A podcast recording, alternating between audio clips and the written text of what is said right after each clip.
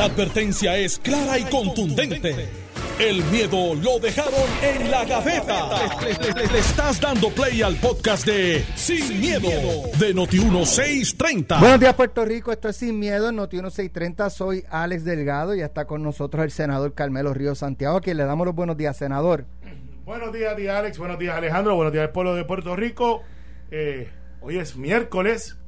Mucha información. A mitad de semana, sí, sí, sí. Hoy vamos a hacer un switch. Ayer comenzamos con los de lo de lo del COVID y después cogimos lo de justicia. Hoy vamos a coger lo del CDC en la próxima media hora, así que no se puede despegar. ¿El o el de aquí? El CDC. El CDC, el CDC. No, no, porque está el de Atlanta. Y después podemos hablar de la recomendación, la recomendación de la mascarilla que Carmelo llegó aquí sin mascarilla. Dice, no, como dijeron que yo, si estoy vacunado no te gusta. No, no, Carmelo, no es así. No, no, Mellado. Yo le estoy haciendo caso a Mellado. Yo estoy en Team Mellado. Eso es broma, eso es broma. Carmelo llegó con su mascarilla puesta. Yo estoy en Team Mellado full. Mira, eh, Alejandro García Padilla, yo, yo, no, no lo presento. ¿Verdad que no? Encantado de estar aquí, Alex, contigo, con Carmelo, con el país que nos escucha y le agradezco a todos y a todas los que nos están escuchando en este momento. Bueno, pues eh, hoy eh, continúa la, la, ¿verdad? fluyendo la información, eh, aunque lo que vamos a discutir ahora es algo que se discutió ayer en el programa Pelotadura, aquí en Noti con, con Ferdinand Mercado y, Carlos Mercader, porque Ferdinand había destacado... Cambiaste a Ferdinand Mercado. Ferdinand Pérez, santo Dios. Pero anyway, eh, ninguno de los dos piden vuelta. de los dos pide vuelta. Los dos están aquí en Yo creo que Ferdinand Mercado se iba a pedir vuelta. No, hombre, no, no. qué malo eres. Sembrando no, no, Acuérdate que Ferdinand Pérez tiene un programa después que de nosotros. ¿sabes? Exacto. y de dos horas. y después yo, tú me, yo tú me porto bien con Ferdinand Pérez. En televisión. Pues, yo vuelvo a llenar, ¿no? Bueno, pues ahí eh, Ferdinand había, de hecho, y entrevistó ayer a, al compañero periodista Luis Guardiola, porque Luis había destacado en, una intervención que había hecho en, el noticiero televisivo eh, que eh, se había hecho una orden eh, de allanamiento y, que habían el, Estado había obtenido el teléfono de Wandy Marburgos, la que era secretaria de, de Justicia fue y que fue acusada el pasado lunes eh, y que presuntamente de la investigación que había hecho de ese tele, se había hecho de ese teléfono eh, se había eh, yo no sé si llegado a la conclusión o, la sospecha de que Juan Dimar Burgos pudo haber escaneado el informe que se había referido al panel del FEI sobre la exgobernadora Wanda Vázquez y que lo había enviado eh, por mensaje, ¿verdad? Para que la gobernadora lo viera, que es parte de las acusaciones. Eh, se habla de que la gobernadora había dicho previo a eso eh, que sería bueno para su defensa tener copia de, de, ese informe de antemano para, ¿verdad? Pues para preparar precisamente su defensa, que se lo dijo a una asesora legal de la fortaleza y esta asesora legal, que hoy es jueza del Tribunal Apelativo, es la que eh, se comunica con Wandimar Burgos, interviniendo por la gobernadora para que les haga llegar el informe. Bueno, pues eh, ayer Luis Guardiola reiteró eso aquí en Pelotadura. Ferdinand lo había destacado eh, de, la posibilidad de que ese informe se hubiese escaneado y se lo hubiese enviado a la fortaleza por, pues, por, me imagino yo que por WhatsApp o algo, algún tipo de, ¿verdad? de comunicación de esta de texto. Eh, la gobernadora ayer eh, eh, envió una comunicación que estaba indignada, que eso era totalmente falso y que figuras de, de los medios, la televisión y programas querían hacerle daño y bueno, sacó el violín ahí y, tiró un, como dicen en, en, Cuamo, en, en Cantagallo, en Jayo, un, un llantén, hmm. ¿verdad? Como, como la víctima de... Bueno, pues hoy sale publicado en el Nuevo Día y voy a leer la nota la exsecretaria interina de Justicia, Wandimar Burgos eh, Vargas, no solo detuvo la entrega del sumario fiscal que contenía alegaciones para investigar criminalmente al entonces gobernador Wanda Vázquez, sino que se le acusa de escanear y filtrar el documento en un presunto intento de ayudar a la exmandataria, quien la nombró al cargo. Así se desprende de las tres denuncias criminales que presentaron el lunes la fiscal especial independiente Leticia Pavón y el fiscal delegado Miguel Colón contra Burgos Vargas en el Tribunal de Primera Instancia de San Juan. Parte de los testimonios recopilados como prueba de delito apunta a que Vázquez Garcet, cuando estaba en plena campaña de elecciones primaristas por la candidatura a la gobernación, le expresó a una de sus asesoras que tener el informe de la investigación sería bueno para su defensa. Eh, bueno, pudiera decir la gobernadora, bueno, yo, yo dije que sería bueno, pero yo no le estaba diciendo que lo pidiera. Hello. este, por estos alegados hechos, los fiscales determinaron que no había prueba criminal suficiente y refirieron a la gobernadora y otros funcionarios a la Oficina de Ética Gubernamental. El martes eh, Vázquez Garcés rechazó estas alegaciones indicando, reitero que nadie me envió, ni recibí, ni gestioné copia del informe del Departamento de Justicia. Eh, y alegó que se enteró como todos los demás, como el pueblo de Puerto Rico, como mi pueblo, eh, ¿verdad? Pues quizás por los medios. A Burgos Vargas, quien fue secretaria interina por apenas seis días, le imputan delitos graves por revelar información confidencial adquirida por razón de su empleo, obtener un beneficio para sí u otra persona y usar su cargo para conseguir un beneficio ilegal. Según las denuncias, Burgos Vargas divulgó el contenido de las investigaciones y los nombres de las personas investigadas contra quienes existía causa para creer que había cometido delito. Después de obtener una orden de registro del tribunal para inspeccionar su teléfono celular, los fiscales encontraron que Burgos Vargas alegadamente usó el documento confidencial para obtener un beneficio para las personas que fueron referidas.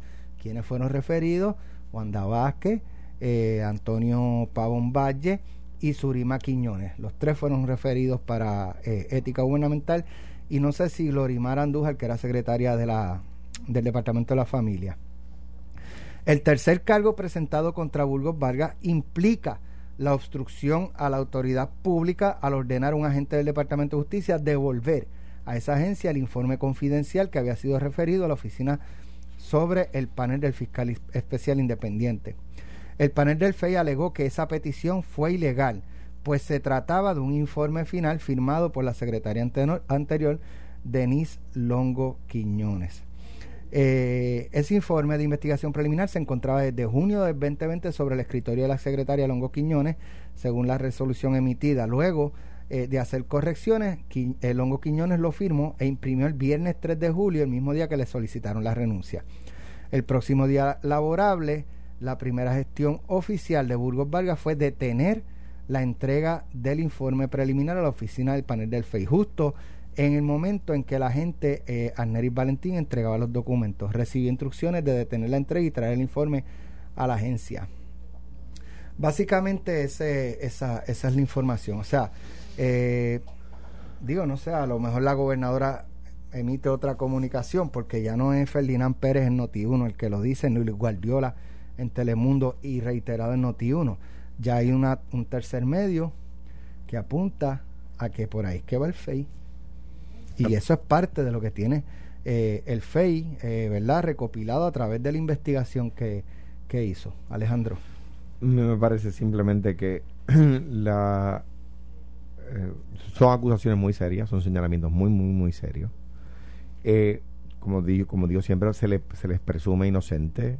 La presunción de inocencia, como digo siempre, lo que quiere decir es que se presume incorrecto lo que los fiscales dicen y tienen que probarlo, Sin que el acusado diga nada.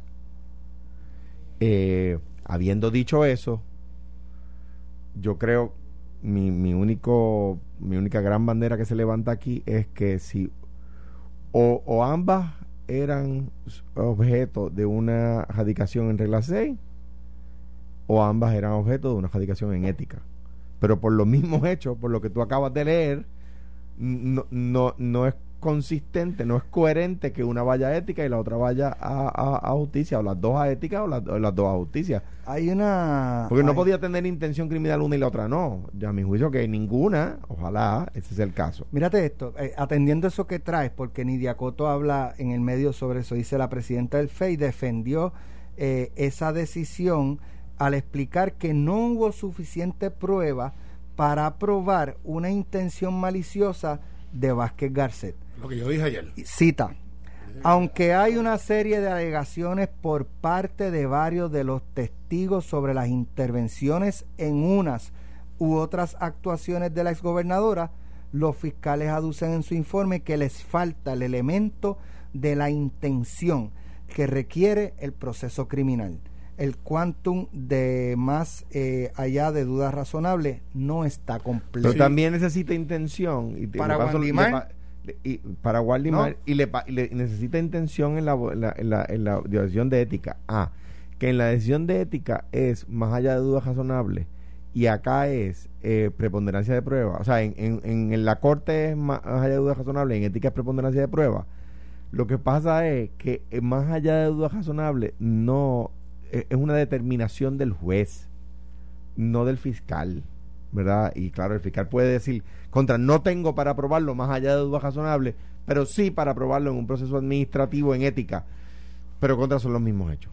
Ok, pero en ética se pueden determinar delitos que Pueden puedan, surgir. que puedan ética puede, determinar- puede referir a justicia de delitos, sí. Sí, puede por eso, pero lo mismo, pero entonces justicia envía al FEI y el FEI va a volver a decir lo mismo. No, no, No. no, no, porque entonces Porque en ética se investigó más allá. No, porque en ética eh, comienza una investigación.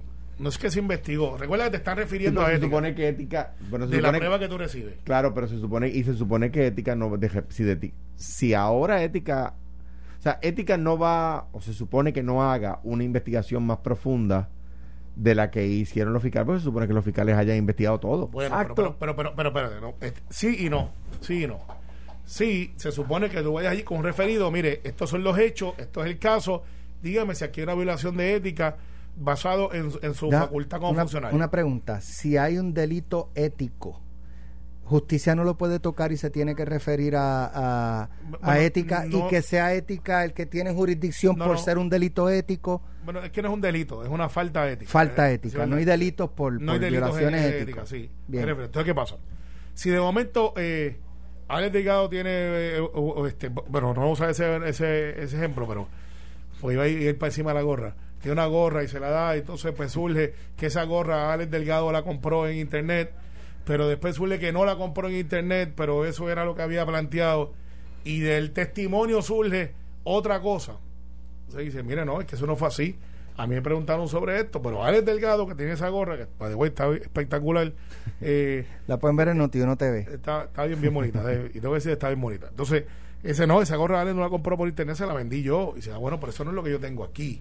Se surgió evidencia nueva de, de ese, porque pues sí, ética puede citar para ver si se cometió y no solamente re- no se puede recostar única y exclusivamente en lo que el, sumario fiscal que envían para allá. Se puede decir, te traiga más a Alex Delgado, a ver si esa gorra de verdad él la compró en internet. Porque la falta ética que le imputan a Alex Delgado es que la compró en internet. En este caso, este caso, no había, yo lo dije ayer, sin haber escuchado a Aníbal Cotoye, es, es common sense, de que posiblemente no había el elemento de prueba suficiente para la comisión de un delito. Sin embargo, yo creo que esto se complica o se hincha, porque hay que ver la reacción de la acusada por el mismo hecho, el mismo acto, que es la secretaria de Justicia este, interina, porque entró viernes y se fue el lunes.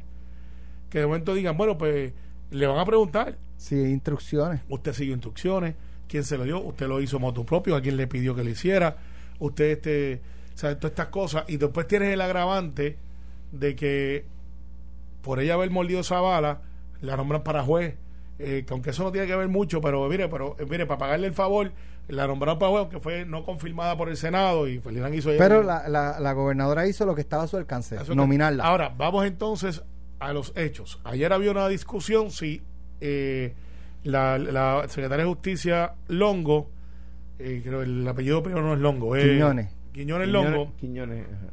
Quiñones Longo, No. en aquel momento ¿Era secretario o no, no, era de era secretaria, no era secretaria, y, ca- y, y, y Quiñones de Longo era de salud.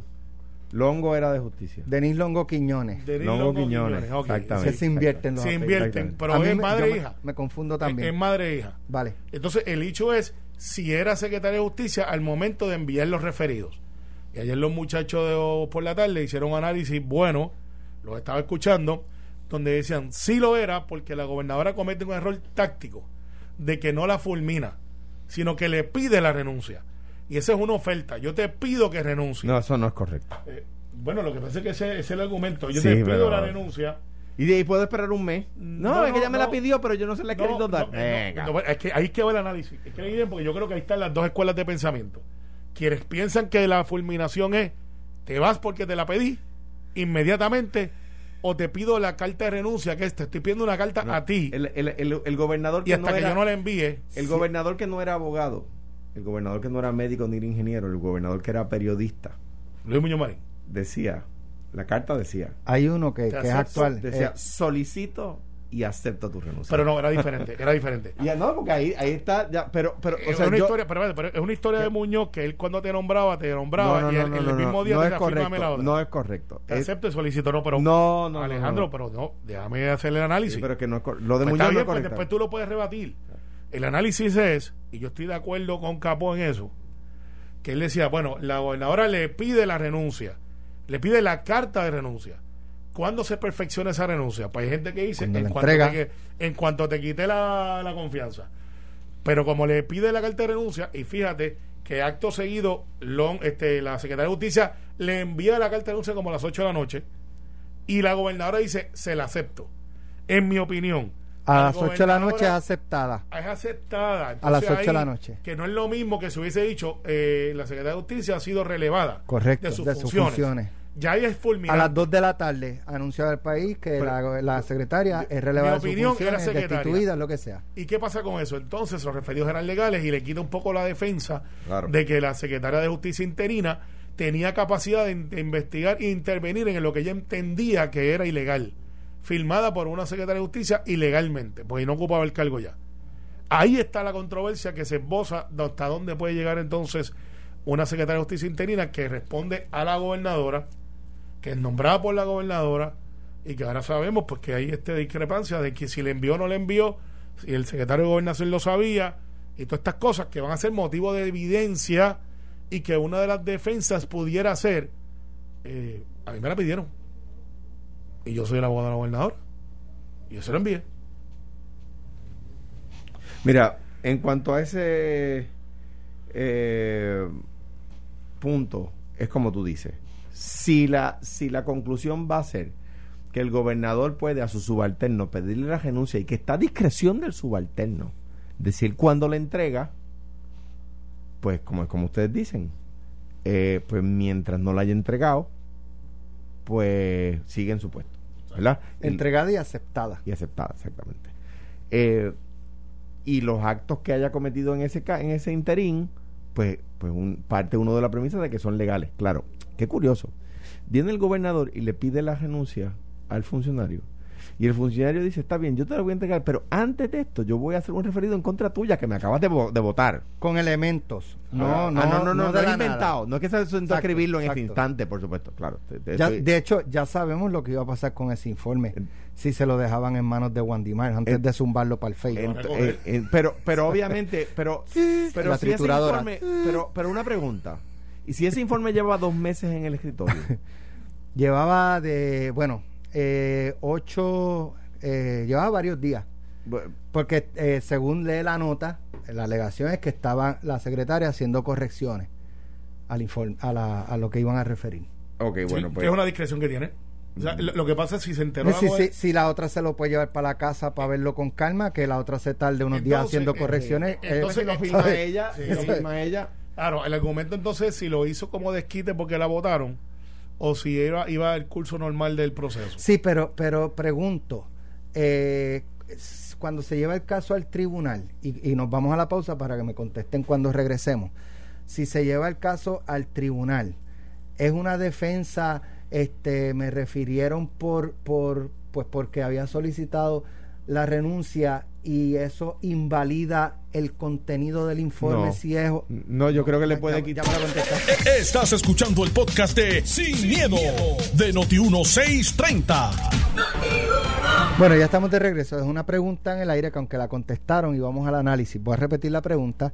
eh, y la pregunta es si se puede utilizar eh, como eh, defensa de, de la- cualquier acusado en términos de, de Wandimar Burgos, de Wanda Vázquez y los demás, eh, que, ese informe que salió para el FEI y por el cual se está enjuiciando fue un buche de sangre de Denis Longo, eh, por lo tanto es algo que está viciado, que tiene un propósito de desquite, por lo tanto aquí no debe haber ningún tipo de proceso e ignorar el contenido de, del informe. O sea, la, la defensa, puede ser defensa que es un buche de sangre de, de la exsecretaria de Justicia Longo. Ok, la, la respuesta a la primera parte de la pregunta es sí. Se, por, por supuesto lo van a decir. Ah, claro, ella emitió ese informe, lo había guardado, no lo había enviado, pero un día le piden la renuncia y entonces decide enviarlo. ¿Por qué no lo había enviado antes si creía que había una comisión de delito? ¿Verdad? Número uno. La otra parte de la pregunta, que es, ¿y, así lograr que se ignore el contenido del informe? Por supuesto que no.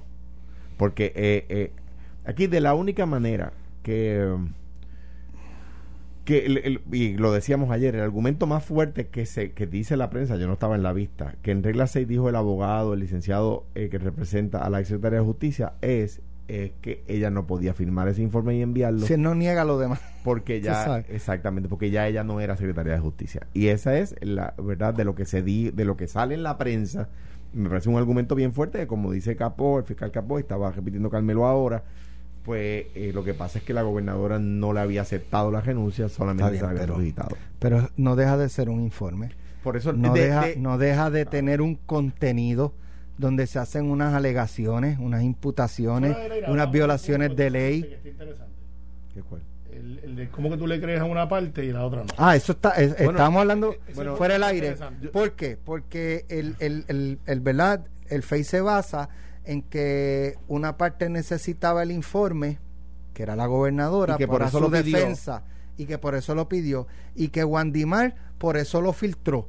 Entonces el FEI dice, le creo a Wandimar, de, o sea, creo la versión de que Wandimar lo envió, pero no creo que, O sea, que Wanda Vázquez tuvo intención. O sea, acusan, eh, a, de- de- acusan a la Secretaría de Justicia porque la, a la ex Secretaría de Justicia porque y estamos dejando llevar por lo que dice el periódico, Claro. ¿verdad? Yo no, no hemos visto el informe. Porque eh, la gobernadora, según dicen, según alegan, la gobernadora le pidió el informe, le dijo que sería muy bueno tenerlo a través de un ayudante y que por eso la Secretaría de Justicia lo, lo mandó a buscar, le tomó fotos y se lo envió y que tiene suficientemente eh, suficiente prueba para pensar que la gobernadora a través de un ayudante se lo pidió y por eso la Secretaría de Justicia se lo envió. Pero dicen que no tienen no tienen suficientemente suficiente prueba para probar que la gobernadora lo pidió porque lo necesitaba. Pues espérate, pero es que si no tiene suficiente prueba para probar más allá de duda razonable que la gobernadora lo pidió, no tiene suficiente prueba para probar de duda razonable que la otra lo filtró porque se lo pidieron. O sea, eh, ahí hay un disloque interesante. Claro, no hemos visto el informe y de nuevo, aquí, esto yo lo, lo sé de propio personal conocimiento, lo que voy a decir ahora. Demasiadas veces discutimos en los medios, no por mala fe de los medios, con, con la información que tenemos a, a la mano. Y quizás uno de los fiscales del caso nos diría, sí, sí, sí, lo que pasa es que en ese análisis falta tal argumento y tal argumento y tal argumento, ¿verdad? O, o que el testigo Pero, pero, no- pero nosotros no los tenemos, por lo tanto no podemos partir de esas premisas. o que estamos infiriendo de que sí fue una orden, pero de, la- de, la- de los que personas que entrevistaron nunca surgió el, el- la orden. Claro. ¿sabes? Sino que fue una prueba de referencia de que, bueno, yo entiendo que se lo pidieron, a usted entiende, usted no lo sabe, no, yo no lo sé, pero lo escuché. ¿De quién lo escuchó? De Wandimar. Y lo cierto es que aunque se lo hubieran pedido de la fortaleza, cualquier empleado de la fortaleza, era deber del secretario de justicia, en este caso la secretaria de justicia, decir no. Mira, vamos a pasar a otro tema. Ayer el, el CDC eh, recomendó que las personas que estén completamente vacunadas y que es completamente vacunada, dos semanas después de la segunda dosis. En los casos que va a En los casos que llevan dos dosis. En la caso de la que se puso Carmelo, que es la de Johnson Johnson, de igual forma es dos semanas, pero ayer un médico me decía que aunque este obviamente se dice que es dos semanas, pero en el caso de Johnson Johnson lo, lo ideal sería un mes. Pero nada, después de dos semanas te consideras debidamente y completamente vacunado. Pues el CDC ahora dice que en algunas circunstancias, porque hay personas que están, han pegado el grito en el cielo como que, que el CDC dijo que no, que ahora todo el mundo puede estar sin mascarilla, este, y no es así. El CDC fue específico, de que tiene que ser en, lugares donde no hay aglomeración. Eh, si, si es en su casa que, que usted eh, va a recibir a, a su, a, a su familia y están todos vacunados y están al aire libre, pues, ¿saben? No es, no es necesario usar la mascarilla. Mira, Alex, yo hablaba de eso esta mañana. Yo, yo como quiera, yo la voy a seguir usando. Sí. Yo la voy a seguir usando pues por, por una cuestión de que lo digo quiero por lo estar bien feo, pero seguro. está bien, lo digo por feo. Pero- bien. Es verdad. yo estoy ahí también. Pero, pero aquí a mí lo que me, me, me llama la atención es que la gente le cree al CDC dependiendo si yo estoy, si está de acuerdo con, si va con mi línea, yo le creo al CDC. Claro. Por ejemplo, si el CDC este, dice eh, usen mascarilla, enciérrese indefinidamente en su casa, ah, yo estoy de acuerdo, el CDC sabe, pa, pa, pa. no, eh, los que estén completamente vacunados, al aire libre, que no haya aglomeración, no usan mascarilla, ah, el CDC, mira para allá, eso es que están vendidos con esto, con la, eh, ¿sabes? Sí, el argumento es, como que es como que le creemos al CDC si, si dice lo que yo quiero que diga. Claro. Tú Ah, sabes. Digo, el- así, el- el- así, el- así es en todo aquí. El, el CDC Atlanta, donde yo he tenido la oportunidad de ir dos veces, y es impresionante. Como, como objeto de estudio. o algo así. No, pues fui allí como legislador y presidente legislador hispano de Estados Unidos, nos llevaron allí para que viéramos que es una entidad privada. de Estuviste allí como un mes haciendo. Conejillo de India era. No, haciendo. fui allí y vi cómo se hacen muchas de las cosas. Y fíjate, eh, llevé a leer un experimento. Probaron no la floreció. vacuna en ti, No, llevé allí al CDC y dije, mire, este es el ELA. Y dice, nosotros no hacemos esa clase de experimentos. Así que, pero es bien interesante porque pues ahí están los mejores científicos del mundo, este literalmente. Médicos, médicos. ¿sabes? Ahí hay mucha gente rotando, no tan solamente de Estados Unidos, sino de todas partes del mundo, porque es, un, es, un, es, un, es un- una universidad, a todo, no es universidad, pero es como que dice, es el laboratorio más grande eh, que reconocemos a nivel mundial de, de cómo trabajar con el Center of Disease. este, For disease control. Disease Control. Y ahí se habla de, de hecho, la razón que fuimos fue porque vimos a ver la, la pre, vacuna del dengue. Hace como seis años atrás, ya ellos venían bregando con el asunto del dengue, la malaria, y por eso nos invitaron. ¿Qué pasa? Eso ellos emiten guías. Ellos no emiten leyes. Correcto. Son guías. Esas guías están sujetas a, a que los secretarios de salud de cada de los estados o jurisdicciones las implementen basado en sus necesidades. Me explico. El CDC de Atlanta eh, emite una guía de seis pies de distanciamiento. Eh, pues entonces el método de transportación en Nueva York es uno que no permite que en el subway usted esté a seis pies de distanciamiento porque pues, todo el mundo se mete allí. Pues eso es una guía de cómo entonces manejar el asunto. Ahora lo bajaron a tres. Ahora el, el pupitre en las escuelas lo bajaron a tres. Entonces hay una gente que conspiracy theory Sí. o, la, o la teoría de es que el CDC quiere que la gente se contagie para y salir se rápido. y se tú sabes Entonces, hasta Sí, Donald sí. Trump en una ocasión en la primaria y en la elección planteaba que el CDC era un asunto político, que la vacuna estaba lista, que no le daban release porque querían que él perdiera. O sea que el CDC no estaba exento de críticas políticas y de críticas económicas. Eh, yo les garantizo a ustedes que allí esa gente está aislado, están en un campito allí, no están pendientes a CNN ni a Fox. Ellos están mirando eso como científicos. Y los científicos tienden a ser mucho más cuidadosos que lo que sería una persona sin entrenamiento. eh, Porque ellos están mirando números, están mirando cómo se contagia la gente y todas estas cosas. ¿Qué es lo que está pasando ahora? Bueno, eh, yo creo que el CDC se ha dado cuenta de que hay más gente infectada que vacunada, porque se ha ido dando esa, esa vacunación eh, natural, orgánica. Y hoy escuchaba aquí un científico que decía, eh, bueno, lo que pasa es que ya este, hay un montón de gente que tiene la de rebaño porque una de dos, o te dio o te vacunaron. Y aquí nosotros nos estamos infectando desde el día número uno. O sea, Puerto Rico debe de haber ya, sin temor a equivocarme, sacando mi, mi, mi certificación de epidemiólogo de Facebook, debe haber más de un millón de puertorriqueños infectados, por lo menos. Que no se, que era, no está hablando de vacunados, de infectados. Ah, que eso se hace un overlapping con gente que se ha vacunado. Claro que sí. Que se nos vamos a seguir va- infectando. Si tú miras el ritmo de 700, 800, ahora que hay pruebas, ¿qué nos hace pensar de que esos 700, 800 no estaban desde antes que hubiese pruebas? Ponte un año para atrás, un año por 800 puertorriqueños Mira. detectados, ponle mil. Y ahí tienes un montón de gente infectada. Sí, O sea, bueno, ah. bueno eh, en, en cuanto a eso, yo creo que nosotros debemos, eh, como ciudadanos, eh, tomar la, la, la opinión de los expertos y si vamos a, a evaluarla es para ser más rigurosos que ellos, no menos. Eh, yo creo que la respuesta de Carlos Mellado fue la correcta. Ellos recomiendan eso. Nosotros en este momento en Puerto Rico recomendando que seamos más estrictos de lo que está diciendo porque tenemos unas circunstancias distintas particulares a otras, exactamente. a los de Florida exactamente. Eh, bueno aunque en Florida están los boricos bestiales allí este, haciendo pero lo que da la gana. pero sí eh, yo y yo preguntaba anoche que pues, pues sabe es una pregunta para para provocar eh, un poco el, el debate o sea entonces no debo confiar en la vacuna Sí. Porque los, los médicos estaban, no, qué sé yo qué, que esto no, que el CDC no, que se Bueno, equivoca, que, que si esto, que si lo otro. Bueno, pues entonces, porque lo que están diciendo es los que estén completamente vacunados, que estén al aire eh, libre, que no estén aglomerados. O sea, son unas unas circunstancias Muy específicas. Entonces, si, si bajo esas circunstancias los médicos o la clase médica dice, no, no importa, no, porque es que se están contagiando como quiera, es que se ha dicho que con la vacuna se pueden contagiar. Eso siempre se ha dicho. O sea, pues entonces, ¿confío o no confío en la vacuna? Claro. Y- y No, esta- no, no, no, no, la vacuna es buenísima y qué sé yo qué, Mira, pero es que, es mira, que el yo creo hecho que de cada las cual vacunas, Alex, es un hecho que no es nuevo, no con esta nada más. Cuando yo fui a legislar para lo de Gardasil, que es una vacuna que, que va altamente controversial sobre el cáncer cervical, eh, pues hay gente que decía, no, porque es que yo entonces lo que estoy infectando mi cuerpo de una bacteria que no estaba disponible con el propósito de evitar una enfermedad a la que yo puedo estar predispuesto o no, pero no lo sabía y tengo una ventana de tiempo para inyectarme. Y los padres tenían que tomar la decisión por sus hijos porque tienes que inyectarlo cuando son menores. O sea, tienes un tiempo, una ventana para que la vacuna sea efectiva. Y, eso desató eh, a nivel nacional, por todos los estados, eh, esa, ese debate que yo lo traje a Puerto Rico a través de la experiencia que estaba trayendo con otros legisladores de otras jurisdicciones. Y después vinieron los religiosos.